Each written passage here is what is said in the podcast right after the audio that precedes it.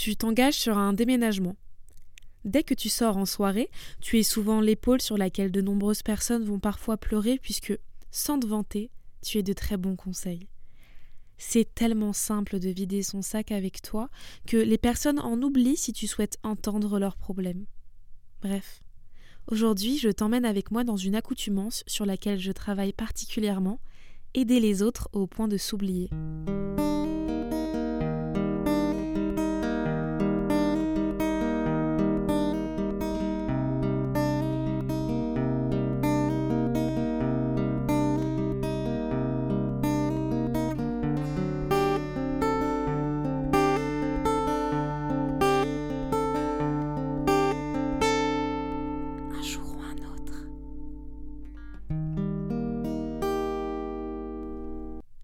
Sous ma couette, afin euh, d'obtenir le meilleur son possible pour vos oreilles et avec ma tasse de thé qui est vide puisque j'ai dû réenregistrer ce podcast, qu'aujourd'hui je vais vous parler de ce sujet. Mais quand ça a commencé, ce besoin d'aider les autres au point de s'oublier? Moi, j'ai toujours été la bonne copine, celle qui pourrait répondre à un de tes appels à 4 heures du mat, même si elle n'a pas dormi depuis trois jours. J'ai toujours été attirée par des personnes en qui je voyais du potentiel et je me disais Mais si j'aide cette personne Et qu'il irait mieux Mais il serait tellement heureux et sain Et récemment, j'ai pris peur. J'ai changé. Et je crois que je déteste le changement, alors qu'il est nécessaire de grandir et d'évoluer. J'ai 20 ans maintenant, depuis quelques jours, et il est normal de se développer, de comprendre ce qui nous fait du mal. À force de proposer mon aide à la terre entière, la personne que j'ai le moins aidée, c'est moi. Et le travail m'a fait beaucoup de bien là-dessus. Oui, j'adore travailler et je le dirai au moins une fois par podcast. Récemment, j'ai eu deux mois de rush constant où je me suis surchargée de travail et d'ailleurs, je ferai peut-être un épisode sur ce sujet. Et c'était un point où j'en ai oublié mes amis. Je me suis enfermée dans une bulle remplie de surmenage et bien entendu, il n'y a pas eu que du positif mais ça m'a fait changer. Pendant deux mois, j'ai été une moins bonne amie, moins présente, qui ne répondait plus aux appels et aux moindres messages de détresse. Et ça m'a fait du bien. Si je dis tout ça, c'est absolument pas un reproche envers les personnes qui se sentent à l'aise de se confier à moi, parce que entendre les pensées des autres, c'est dans mon top 3 de mes passe-temps préférés. Et je sais également que j'ai une part à jouer là-dedans, qui est que je ne parviens pas à poser mes limites sais, c'est comme si, si je disais non, là désolé, mais je ne suis pas en capacité psychologique à écouter tes problèmes, j'avais une FOMO qui s'installait. Mais le FOMO, c'est quoi? C'est un terme anglais qui signifie fear of missing out, soit la peur de manquer. Normalement, c'est pour des événements sociaux où tu ressens la FOMO. Moi, je la ressens sur les problèmes des gens, comme si j'allais manquer un problème et ne pas pouvoir les aider à régler ce problème. Mais pour qui je me prends? C'est ça la vraie question. Je suis pas Dieu je ne suis pas psy, et je suis surtout pas l'ami de la terre entière. Donc, savoir poser ses limites. Réussir à dire stop lorsqu'on n'est pas en état émotionnel d'aider les autres et de les écouter.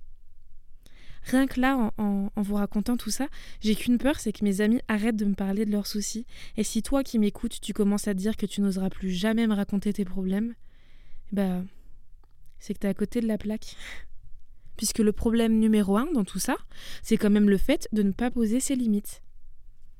On en parle de plus en plus du consentement. Et le consentement, eh ben, c'est pas que quand tu fais l'amour. Récemment, j'ai développé un, un, nouveau truc que j'aurais toujours dû faire, c'est demander à la personne à qui je m'apprête à raconter mes problèmes si elle en est état pour les entendre et si elle en a envie. Et même si c'est super dur de poser ses limites, d'autant plus quand ça fait des années où tu ne le fais pas, ancre-toi et permets-toi de le faire parce que tu as le droit de ne pas être toujours disponible.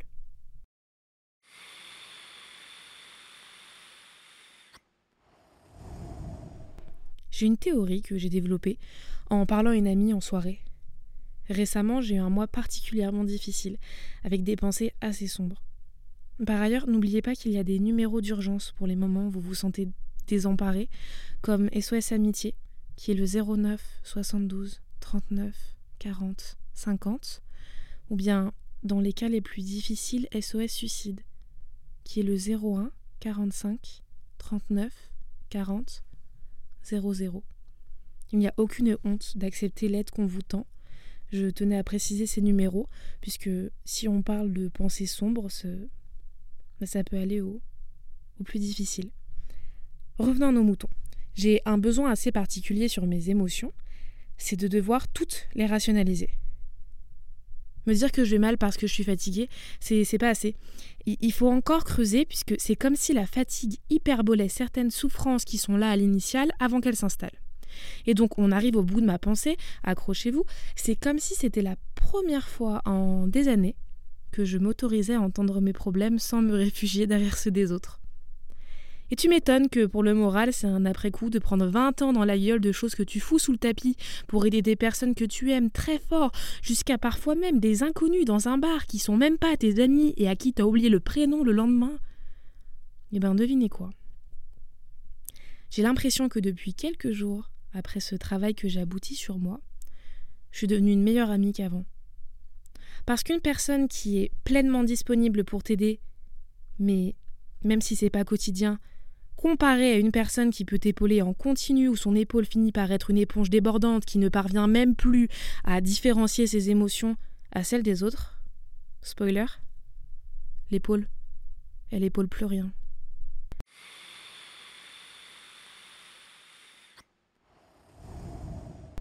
Pour conclure, si vous vous retrouvez profondément dans ce besoin d'aider constamment les autres à un point où ça vous nuit, n'hésitez pas à consulter un ou une psychologue qui pourra vous aider.